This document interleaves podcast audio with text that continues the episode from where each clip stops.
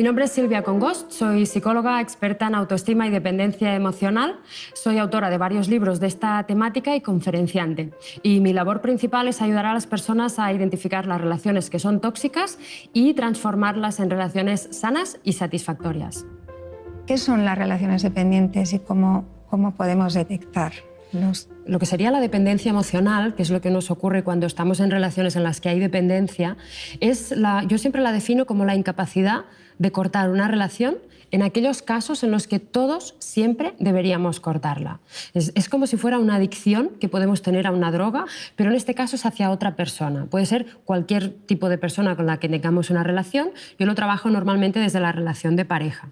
Y es como la persona que siente o tiene dependencia, lo que siente es ya lo veo que esa persona no es la persona que yo mm, quisiera a mi lado, que no soy feliz, que tiene muchos aspectos que no me gustan, pero no soy capaz, no puedo cortar. La idea de cortar la relación a esas personas les aterra. ¿Y cuáles serían esos casos en los que siempre deberíamos cortar todos para que podamos identificarlos? Pues mira, el primero es cuando no se es correspondido en el amor, es decir, cuando estás con alguien que ya no te quiere, eso se puede dar de dos maneras. Puede ser que esa persona venga y te diga, mira, Águeda, mm, ya no te quiero, no quiero estar más contigo, quiero dejar la relación. Ahí, claro, si tú tienes dependencia, tu, reacción va a ser, no, no, no, por favor, no, por favor. Empezamos a arrastrarnos, empezamos incluso a denigrarnos, no me dejes, voy a cambiar esto, voy a hacer lo otro, voy a, voy a, ya voy a ser más así como, como a ti te gusta. Puede que empecemos a ceder en cosas que no encajan con nuestros propios valores. Entonces, ahí, fíjate que entramos en una dinámica de perder la dignidad cuando en realidad la otra persona nos está diciendo que no nos quiere. No hay nada más que hablar en realidad, pero estamos ahí porque hay dependencia, porque no queremos cortarlo. O puede ser también que esa persona no nos ame, pero no nos lo diga. Y son esas personas muy manipuladoras que vienen y te regalan los oídos y te dicen, eres maravillosa, no sé lo que haría sin ti, eres lo más importante que tienes, bla, bla, bla, bla, bla, que tengo, pero pues después por otro lado ves que te engaña, que te oculta cosas, que se comporta de una manera que con los actos te está demostrando que no te quiere. Yo siempre a mis pacientes les hay una frase que ellos conocen que es tápate los oídos y mira. Cuando lo que te dice y lo que hace no encaja, siempre tienes que quedarte con su conducta, con lo que te está demostrando con los actos, porque eso es lo que no miente. Otra, otra circunstancia en la que siempre tendríamos que cortar la relación y cuando hay dependencia no lo hacemos es cuando nuestra autorrealización personal se ve obstaculizada. Es decir, cuando yo no puedo ser yo misma, no puedo expandirme, no puedo crecer, no puedo hacer las cosas que a mí me gustaría hacer, ir con las personas con las que a mí me gustaría ir, eh, dejo, a lo mejor puede que deje mi trabajo, mis, mis proyectos, etc. Y me voy perdiendo poco a poco a mí misma.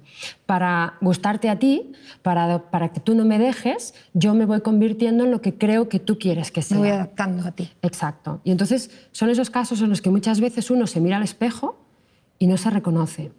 Y luego hay el tercer grupo, que es cuando hay maltrato psicológico o físico.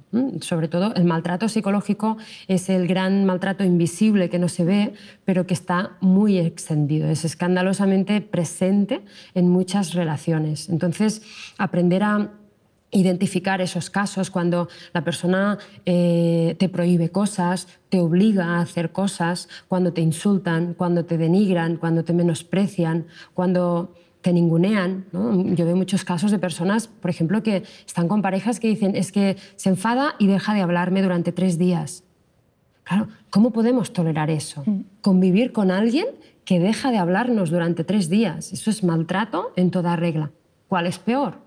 ¿Por qué pensamos que el físico es peor que el psicológico? Porque el psicológico te puede destruir hasta el fondo. incluso hay personas que las lleva a su propia destrucción física real. Entonces, Claro, debemos ser capaces de identificar estas situaciones para que podamos mm, decidir qué es lo que queremos hacer y enfrentarnos hacia salir de esa relación aunque nos cueste. Y lo que no debemos hacer con esas personas que son tóxicas es quedar atrapadas en intentar cambiarlas o intentar que se den cuenta de que no deberían actuar así. Eh, y si a eso le sumamos una, frase que también me gusta mucho de Zygmunt Bauman, del libro Amor líquido, que dice que estar en una relación de pareja es una perpetua incertidumbre. Y es verdad, no hay garantías nunca en ninguna relación de pareja. Y eso no tenemos que estar levantándonos cada día pensando y repitiéndonos que se puede acabar la relación, no hace falta. Pero tener asumido que no hay garantías y que es verdad que puede acabar en cualquier momento, igual nos llevaría a que si la relación acaba, no se hunda nuestra vida de la manera que, se hunde muchas veces, que su vida ya no vale la pena. Eso lo que demuestra es que tenemos un concepto del amor que es completamente mal entendido.